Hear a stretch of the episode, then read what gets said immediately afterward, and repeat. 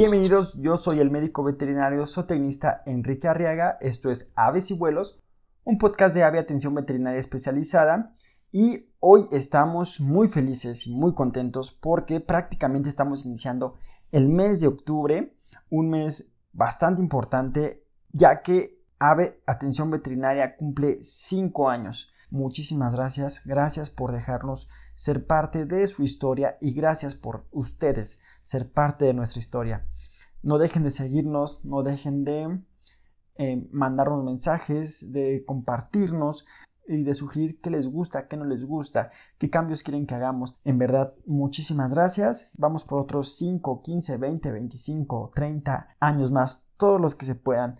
Y gracias también porque la comunidad de aves y vuelos ha ido creciendo poco a poco. Gracias por escucharnos. Cada vez somos más personas que nos escuchamos eh, capítulo tras capítulo de este podcast. Muchas personas nos han estado eh, mandando mensajes, escribiendo sobre temas que quieren que, de los que hablemos y no dejen de hacerlo, ya que todos los mensajes que nos mandan los leemos y los eh, tomamos en cuenta. Un fuerte saludo a nuestros amigos de España, a nuestros amigos de México, a nuestros amigos de Estados Unidos a nuestros amigos de Rusia, muchísimas gracias por escucharnos.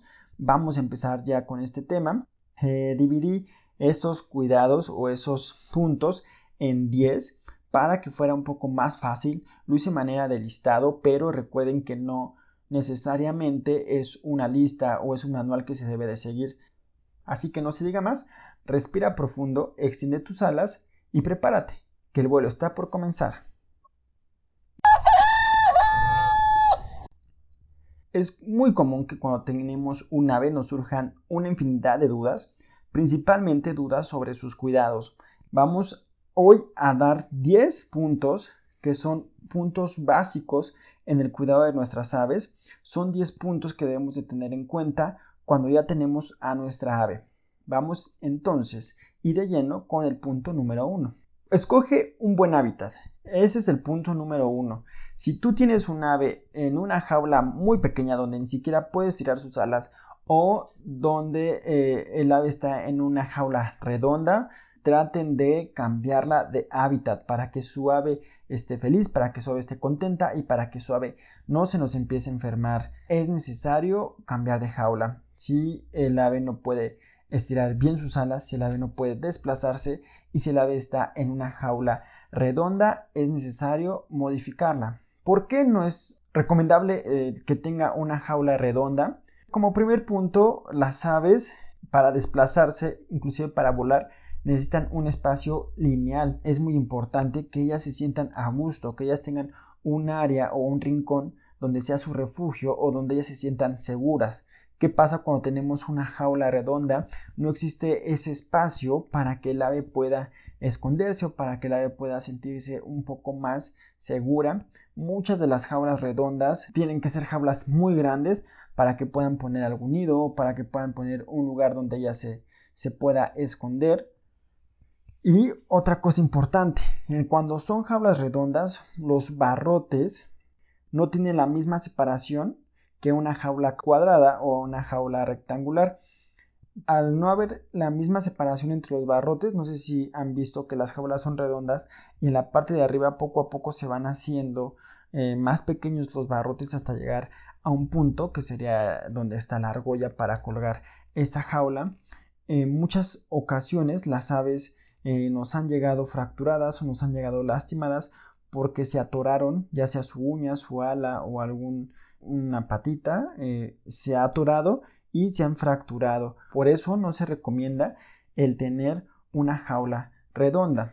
Las aves necesitan sentirse seguras ya que las aves sufren de neofobia, que la neofobia es un tipo de miedo específico a cosas nuevas, a que ellas no pueden controlar el descubrir algo. ¿Y por qué tienen ese miedo nuestras aves? Las aves que tenemos como aves de animal de compañía en su mayoría son presas. ¿Qué quiere decir eso? Que otro animal más grande, más fuerte, se va a llegar a comer a esa ave. Es por eso que muchas veces las aves son muy nerviosas y tienen mucho miedo. En general, eso es importante que ustedes lo sepan. Cada vez que se le va a introducir un juguete, cada vez que se le va a cambiar de hábitat, poco a poco ir dejando que el ave conozca su entorno, que el ave se empiece a adaptar a su entorno, porque si no puede inclusive por un ataque de ansiedad y nervios ponerse muy mal y complicar su estado de salud. Inclusive hay aves pequeñas que al momento de nosotros tocarlas se nos han eh, infartado. Son aves muy muy nerviosas y es por eso que les pido que antes de que cambiemos el hábitat eh, de nuestra ave, ella empiece a conocerlo. Y bueno, ¿Qué es lo que debe de tener ese hábitat o ese hogar para nuestra ave? Debe de ser un espacio grande para que ella pueda desplazarse en un espacio lineal. Y les voy a dar algunos ejemplos de los requerimientos de espacio que necesitaría un ave para poder llevar a cabo sus actividades eh, naturales o lo más acercado a la naturaleza. En el caso de las guacamayas, en cuanto al alto de su hábitat, eh, debe de ser de 1.8 metros. El ancho debe ser 1.8 metros y lo que les comentaba, de lo largo debe de estar en 3.6 metros. Las aves disfrutan mucho más el espacio lineal que el espacio en alto. Las cacatúas. Una cacatúa necesita un espacio con un alto de 1.2 metros, un ancho de 1.2 metros y un largo de 2.4 metros. En el caso de los loros o pericos, se necesita un espacio de 60 centímetros por 60 centímetros y de largo 1.8 metros. Las ninfas, agapornis, periquitos australianos, canarios y demás aves pequeñas necesitarían un espacio de 60 por 60 por 60. Es muy fácil, eso espero que se lo aprendan. ¿Qué pasa si tenemos una jaula más grande? No pasa nada, si su ave se siente contenta y está feliz, puede estar en espacios mucho más grandes. Hay personas que les hacen unas voladeras bastante bonitas y bastante padres donde conviven muchas aves y se puede hacer, claro que se puede hacer. Siempre que el ave tenga un área donde esconderse, siempre que el ave tenga un área donde eh, esté especificado sus comederos, sus bebederos, cuente con perchas, e inclusive con juguetes, y una zona donde ella se pueda esconder va a asegurar que el hábitat donde está nuestra ave es un buen hábitat o es un buen lugar para que ella pueda llevar a cabo sus actividades diarias lo más cercano a la vida natural o a la vida silvestre. El punto número 2 es la ubicación. Ya habíamos hablado de eso un poco en el capítulo de bioseguridad. Las aves deben de estar principalmente en un lugar tranquilo donde no haya mucha afluencia de personas en el caso de que no estén improntada con nosotros. En el caso de que sea un ave que esté ya muy improntada, que salga, que se deje tocar, que podamos inclusive darle alimento directo a la boca. Una vez que ya se ha ganado su confianza, eh, no es tan importante que se tenga en un lugar aislado o en un lugar con poca afluencia de personas si las aves ya están acostumbradas a las personas, pues sí, de preferencia tenerla en un lugar cercano, porque también si las alejamos, las aves van a empezar a sentirse tristes, inclusive a deprimirse.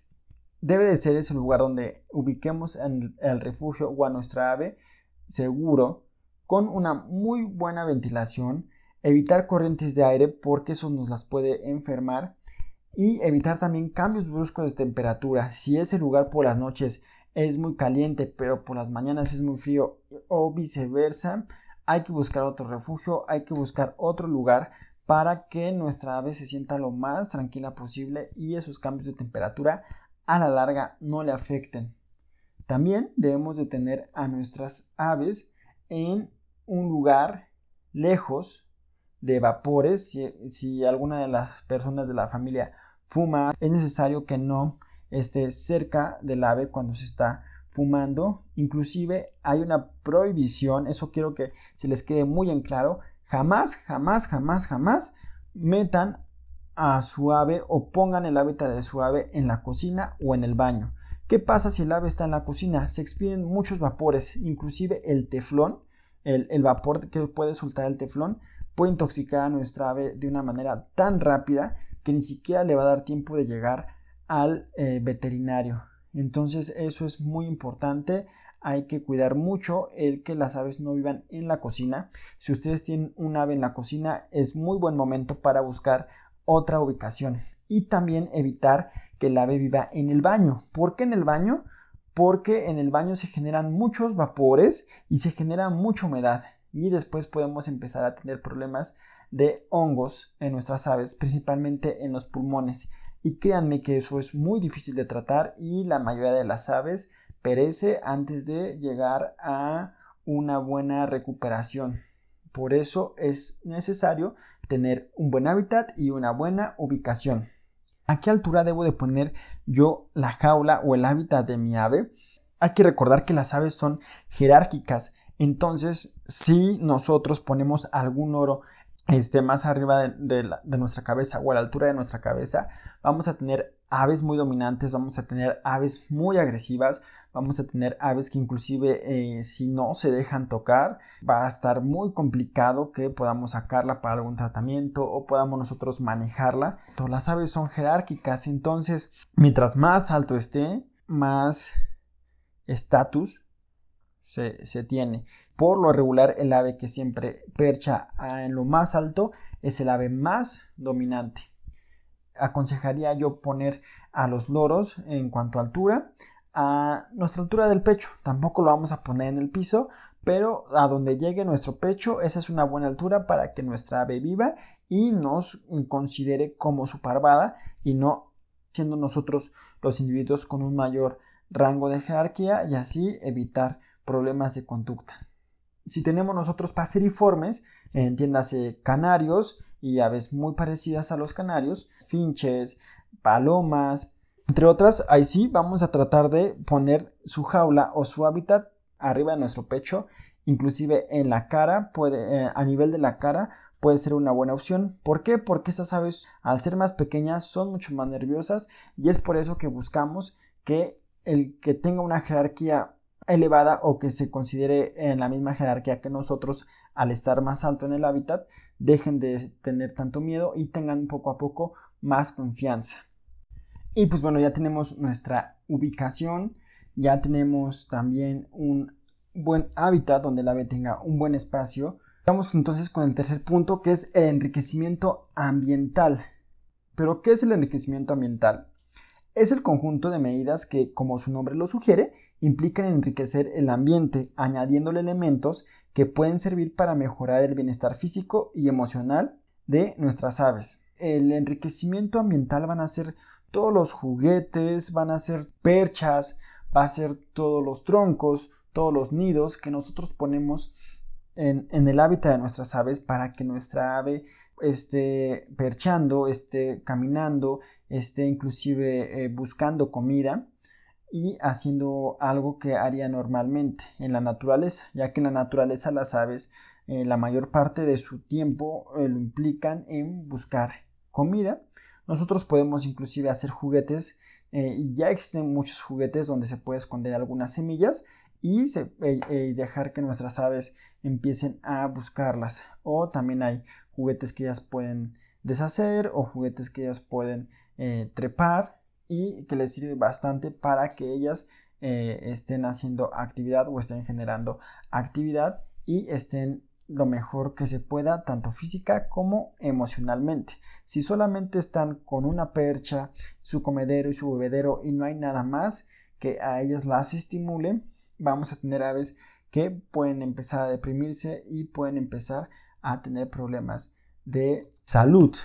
Y las medidas de enriquecimiento incluyen desde la organización del ambiente como tal, incluye eh, el buscar un mejor hábitat, incluye la ubicación y también, como les decía, el espacio como juguetes, comida y hasta la organización de estructura social del animal, para que las aves no se sientan tan solas. Entonces ya lo sabes, el enriquecimiento ambiental es muy importante y implica todas aquellas acciones que nosotros hacemos para mejorar el hábitat o para que el hábitat de nuestra ave sea un hábitat que le genere retos y que le genere que si nosotros no tenemos el tiempo de estar con ella, que ella esté entretenida mucho más tiempo. En el caso de los citácidos, si nosotros no tenemos el tiempo o es un citácido que no se deja manipular, pues que por lo menos no esté todo el tiempo en la jaula, que, que, también, que también tenga algo en que distraerse.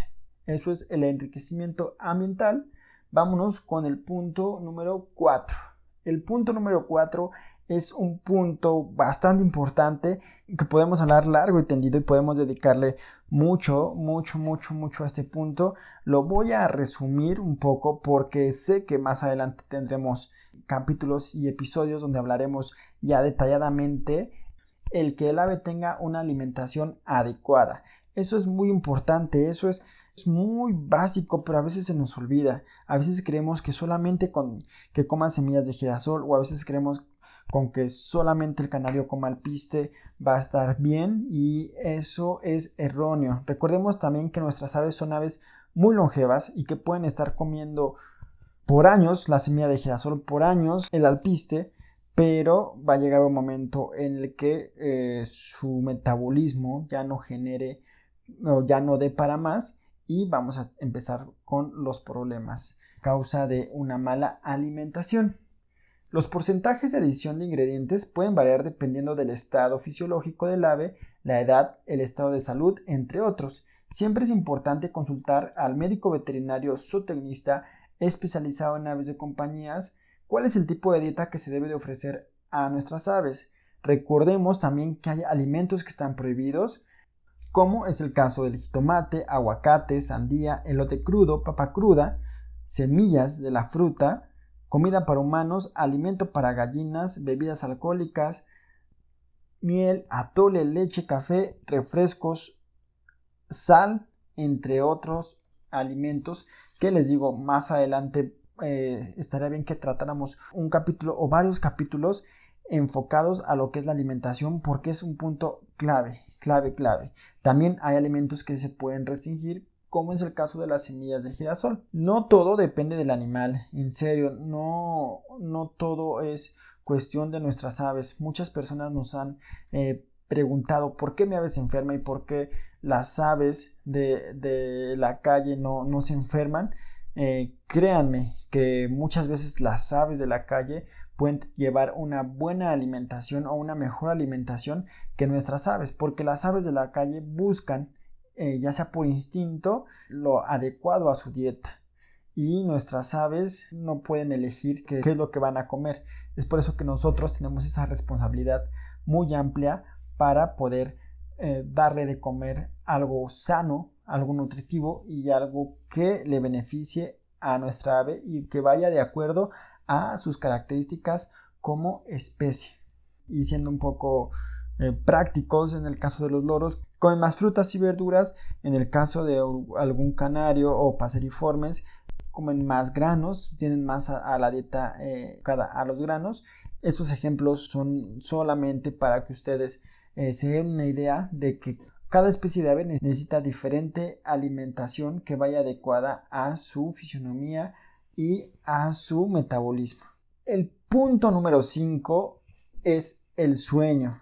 Sí, así como lo escuchan. Nuestras aves necesitan descansar alrededor de unas 9 o 10 horas en promedio es lo que debe de descansar un ave. Les digo, también va variando de acuerdo a la especie de ave y a la edad que tengan nuestras aves. Pero imagínense la naturaleza, ya cuando el sol se empieza a ocultar, muchas aves regresan a un árbol o se van a refugiar inclusive, eh, eh, por ejemplo en el caso de las palomas, a un, a un pequeño este, campanario o a un o empiezan a, volar en busca de algún otro tipo de, de refugio para pasar la noche y para descansar. El sol se mete, no, ya no hay luz y nuestras aves descansan. Es lo mismo que se debe de hacer con nuestras aves. Una vez que empiece ya a anochecer, es necesario ya empezar a guardar a nuestras aves en su hábitat para que ellas también puedan eh, descansar y el ciclo del sueño no se les altere, ya que si a un ave eh, empieza a dejar de dormir, si una ave ya no duerme lo suficiente, también va a estar con problemas de salud, puede llegar a presentar agresividad y son conductas que nosotros no buscamos. ¿Y cuáles son las consecuencias de que nuestra ave no esté durmiendo?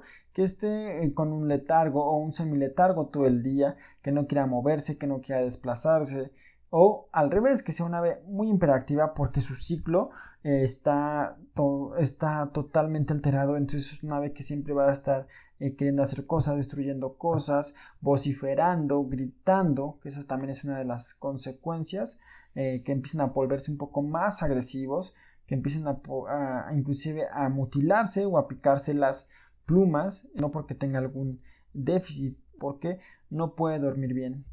Entonces hay que tener en cuenta que nuestras aves necesitan un periodo de oscuridad. Si se puede oscuridad total, es lo más viable para que en verdad puedan descansar y al otro día seguir con su vida rutinaria. Y el punto número 6 es el baño.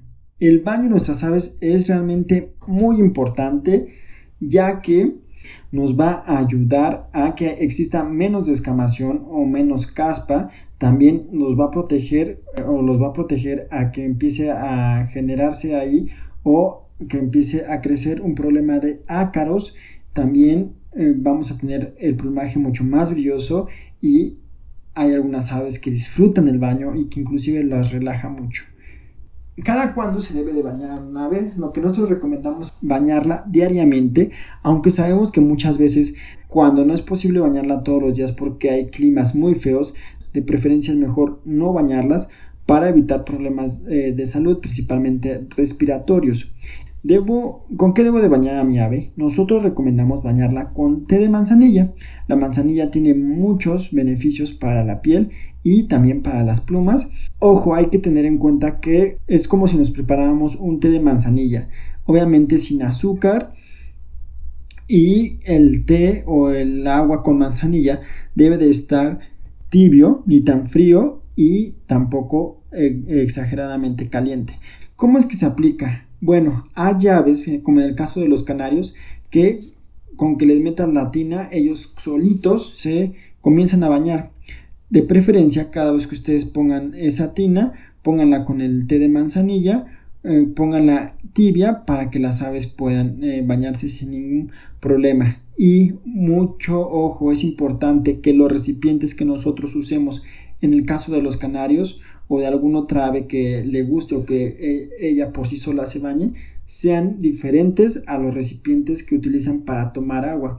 ¿Por qué? Porque muchas veces las aves sí están muy sucias y traen consigo parásitos o ácaros y cuando ellas se bañan, pues el agua se, ensucia y si de ahí llegan a tomar, nuevamente empezarían a parasitarse porque sería como el ciclo. Entonces, un punto importante dentro del baño es eh, si vamos a poner alguna tinita de baño que sea diferente a sus bebederos y también solamente poner, esperar que la ave se bañe y después retirarla. No es necesario que esté ahí todo el día. ¿Por qué? Porque como les comentaba, si la dejamos todo el día y si el ave le da sed, va a empezar a tomar agua de ahí y podemos inclusive hasta generar alguna infección. En el caso de que nuestras aves no se quieran bañar, es importante tener un aspersor. Igual se prepara el té, cuando ya esté tibio ese té, se rocía el, el, agua o el té a nuestra ave. ¿Cómo vamos a hacer que nuestra ave se empiece a adaptar si es una ave muy nerviosa y luego, luego eh, acercándonos a nosotros con el aspersor empieza a vociferar o asustarse?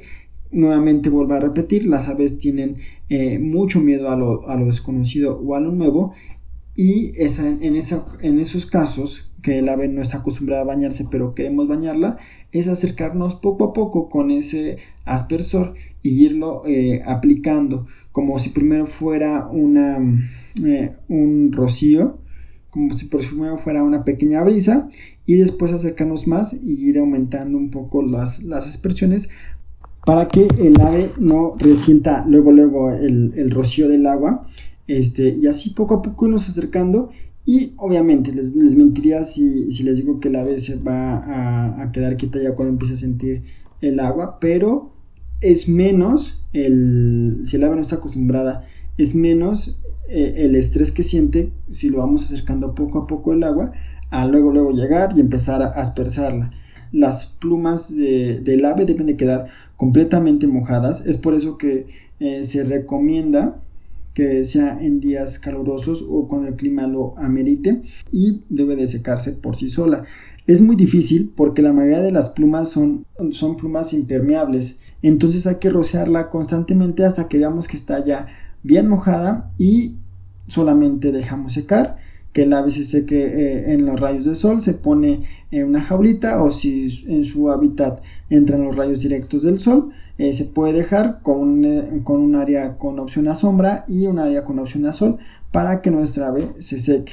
Y créanme que eso eh, es milagroso, les va a ayudar mucho, sus plumas van a cambiar, su ave va a estar más feliz y vamos a evitar, como les decía, eh, la descamación, vamos a evitar problemas eh, de ácaros, vamos a limpiar toda la suciedad que tenga nuestra ave en sus plumas y vamos a tener plumas bastante bonitas y bastante brillosas. Nos vamos al próximo punto que es el número 7. Y el punto número 7 es el efecto luz ultravioleta o paños de sol. Las aves necesitan paños de sol, necesitan también estar por lo menos cada unos 30 40 minutos cada día en el sol. ¿Por qué? Porque los ayuda a fijar el calcio y porque también es muy bueno para las plumas. No se sabe a ciencia cierta cuánta gama de colores pueden ver las aves, pero hay muchos investigadores que aseguran que los patrones de luz son realmente importantes para las aves, ya que algunas aves eligen pareja a través de los, de los increíbles colores de su plumaje. Y cuando nacen, sus crías se cree que los padres los alimentan guiándose por el color de sus picos. Hay un dato muy curioso con la luz negra que pasa principalmente en periquitos australianos. Pueden ustedes hacer ese experimento si tienen ustedes un periquito australiano. Eh, cómprense una luz negra y prendan la cerca de su periquito australiano, que todo esté a oscuras, solamente la luz negra, y van a ver cómo, cómo brilla su, su periquito australiano. Y eso se asemeja mucho a cómo ven las aves. Se piensa que las aves ven esa tonalidad y ven así las plumas. Esta fluorescencia, poniendo a las aves bajo luces negras, no ha determinado a ciencia cierta el propósito con el que las aves usan esa coloración. Lo único seguro es que las aves ven de distinta manera estos colores y sin importar cuánto se analice, es posible que nunca sepamos los verdaderos efectos del sol y del color en la mente de un pájaro. Les ayuda también la luz a orientarse, a seleccionar pareja. Las aves, eh, la mayoría de las aves tienen un ciclo circadiano, eso quiere decir que se basa a través de las horas eh, luz o las horas de sol. Nos sirve mucho como nutrición, principalmente para fijar vitaminas y minerales, como por ejemplo la vitamina D, que es un precursor del calcio. Y recuerden que todo en exceso también es peligroso. No vamos a dejar a nuestras aves todo el tiempo en los rayos del sol porque sabemos que les ayuda o porque sabemos que es beneficioso. Pueden llegar a quemarse, pueden llegar a tener quemaduras como nosotros, pueden causar graves daños en la piel si dejamos mucho tiempo a nuestras aves en el sol sin opción a sombra. ¿Qué podemos hacer en su jaula o en su hábitat? Poner una pequeña toalla que la ave se vaya al sol cuando ya quiera o sino que se ponga debajo de la toalla donde le dé la sombra. El punto número 8, este punto es la relación ave-humano. La relación ave-humano es muy importante ya que nuestras aves de compañía eh, la mayoría de las aves de compañía son aves que no están acostumbradas a ser un animal de compañía. Ha ido en aumento el tener un ave en nuestras casas y algunas de las especies que nosotros tenemos no están acostumbradas a, convivir con nosotros. Sé que ya es mucho tiempo desde que nosotros empezamos a domesticar a las aves hasta ahorita, pero créanme que eh, es muy diferente eh, la, el comportamiento de perros y de gatos y de aves. Son, son especies totalmente diferentes, son animales los tres totalmente diferentes y la domesticación de los tres son totalmente diferentes. La mayoría de los países come aves. Entonces, el ser humano ha ido domesticando a las aves de acuerdo a diferentes fines y de acuerdo a diferentes objetivos. En el caso de las aves como animal de compañía, hay aves que nacen en vida silvestre y que son robadas de sus nidos y después nos llega a nosotros por X o Y razón como animal de compañía. Hay aves que son muy longevas, que quizás era el ave de la abuelita y ahora pasa a ser ave de, los nietos o de los hijos. Entonces, eh, una ave que quizás ya estaba acostumbrada a un trato, que estaba acostumbrada a una persona, de repente eh, se vuelve compañía de otras personas y es volverse a adaptar y lo que les decía eh, hace ratito, las aves tienen miedo a las cosas nuevas, entonces les cuesta mucho trabajo. Esos son dos puntos críticos que las aves vienen, eh, algunas aves vienen de vida libre y se tienen que adaptar a vivir a una jaula o a vivir en un hábitat, poladera o algún domo y hay aves que vivieron eh, ya gran parte de su vida una persona y de repente le cambian toda su rutina, eso también para las aves implica mucho, implica mucho estrés y es por eso que hay que tener cuidado en la relación de ave y ser humano. Y otro tema importante en este punto es el antropomorfismo. ¿A qué nos referimos con eso? Es que eh, al humanizar a todos los animales de compañía, y la percepción de sus necesidades a través de los ojos del propietario o de la persona que eh, los cuida, empezamos a generar comportamientos aberrantes o comportamientos que no van de acuerdo a la biología de nuestras aves. Hay que recordar que las aves no son niños pequeños, eh, son demasiado inteligentes las aves, toda ave es inteligente, pero no por eso es un humanito pequeño tienen diferentes necesidades, simplemente en la alimentación, en los ciclos de sueño, en los juegos. Un ave debe de destruir. Es importante que aprendas esa sociabilización, pero como un ave, no como un ser humano. Eh, también las aves deben de vocalizar, deben de picar, deben de elegir su comida y no comer comida chatarra porque eh, nosotros estamos comiendo unos churritos y ella también tiene que comer esos churritos o porque estamos comiendo una golosina, ella también debe de comer esa golosina. No hay que antropoformizar a las aves porque eh, llega a haber muchos problemas, principalmente problemas conductuales y problemas de alimentación cuando se empieza a generar eso. Hay aves, principalmente toda la familia de loros o citácidos, que llegan a improntarse mucho a los seres humanos y, e inclusive también hay aves que ya vienen de, un aviario que ya se han criado en cautiverio y eso eh, genera también un mayor vínculo entre eh, y una mayor adaptación entre los seres humanos y las aves que facilita mucho esa relación toda vez bonita, todavía se llega a improntar, pero nosotros como seres humanos debemos de ser bien, bien conscientes que las aves son aves y que las aves necesitan hacer cosas de aves para poder tener una vida plena, una vida saludable y una mente realmente sana. El punto número 9 es acudir con un médico veterinario zootecnista especialista en aves. ¿Qué es lo que se recomienda? Que el ave visite al médico por lo menos dos veces al año para que se pueda hacer un examen físico general, arreglo de uñas, arreglo de pico, monitoreo de peso, recomendaciones en cuanto a alojamiento, enriquecimiento ambiental, cuidados generales, también recomendaciones en cuanto a la dieta. Todo eso, si se hace de una manera rutinaria, como les decía, mínimo dos veces al, al año, nos va a evitar problemas de salud de nuestra ave y vamos a hacer que nuestra ave viva mucho más tiempo con nosotros y que sea una ave completamente sana. Los médicos veterinarios o tecnistas son fundamentales no solo en la medicina de, aves o en el cuidado de nuestras aves, sino para cualquier mascota. Es necesario llevar siempre, siempre, siempre un buen registro, ir con un médico veterinario, si no es especialista, con un médico veterinario que quizás pueda orientarlos, pueda referirlos con algún médico veterinario zootecnista especializado en aves. El punto número 10 es un punto bastante controversial y va muy relacionado con, con, el punto número 9 de la visita con el médico veterinario. Si quieren tener un buen cuidado de sus aves es no seguir consejos de primos, tíos, vecinos o extraños de las redes sociales si su tío no tiene aves, pero vio en una red social o le contó el primo de un amigo que tiene un periquito que tal remedio es bueno para la tos de un ave o tal remedio es bueno para el resfriado de un ave, en serio, no le hagan caso y mejor acudan con su médico veterinario. Ojo, también hay muchos grupos en las redes sociales donde se dan buenos consejos.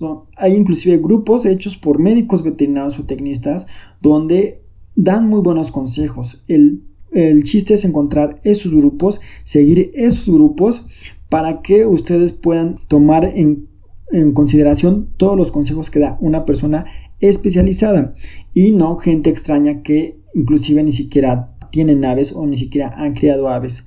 Hay personas también que han criado muchas aves y que no tienen quizás el conocimiento o las bases, pero han sido exitosos con su aviario.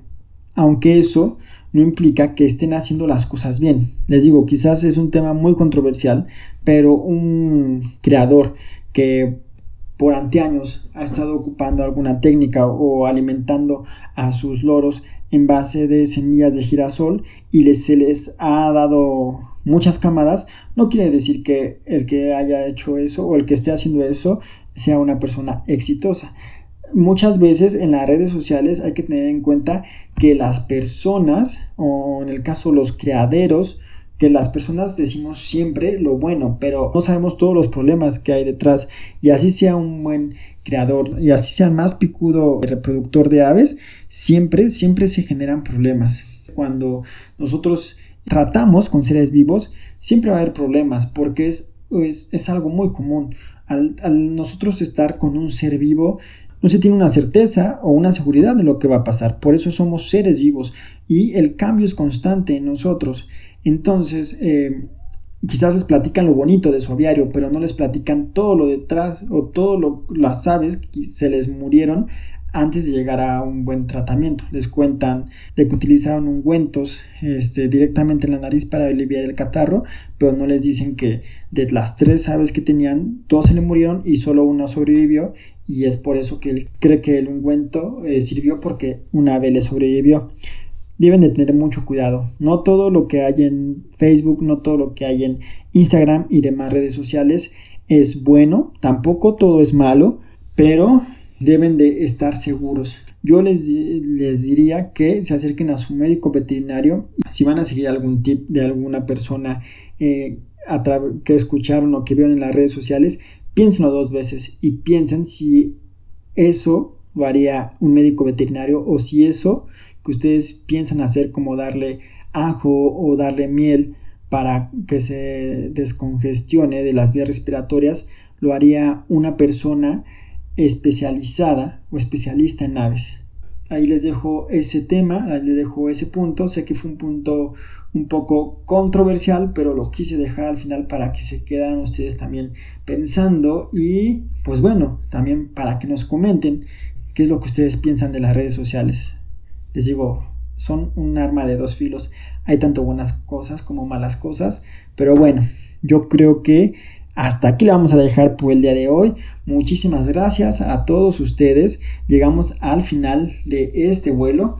En verdad les agradezco mucho que nos hayan escuchado. Les eh, recuerdo nuestras redes sociales. Pueden encontrarnos en Facebook como Ave Atención Veterinaria Especializada. En Instagram pueden encontrarme a mí como Kike-Arriaga con doble A o en el Instagram oficial de, este podcast que es Aves y Vuelos. Muchísimas gracias a todos. No dejen de seguirnos porque va a haber muchas sorpresas este mes. Cumplimos 5 años y queremos festejarlo con todos ustedes. Muchísimas, muchísimas gracias. Nos vemos y nos escuchamos en el próximo vuelo. Hasta la próxima.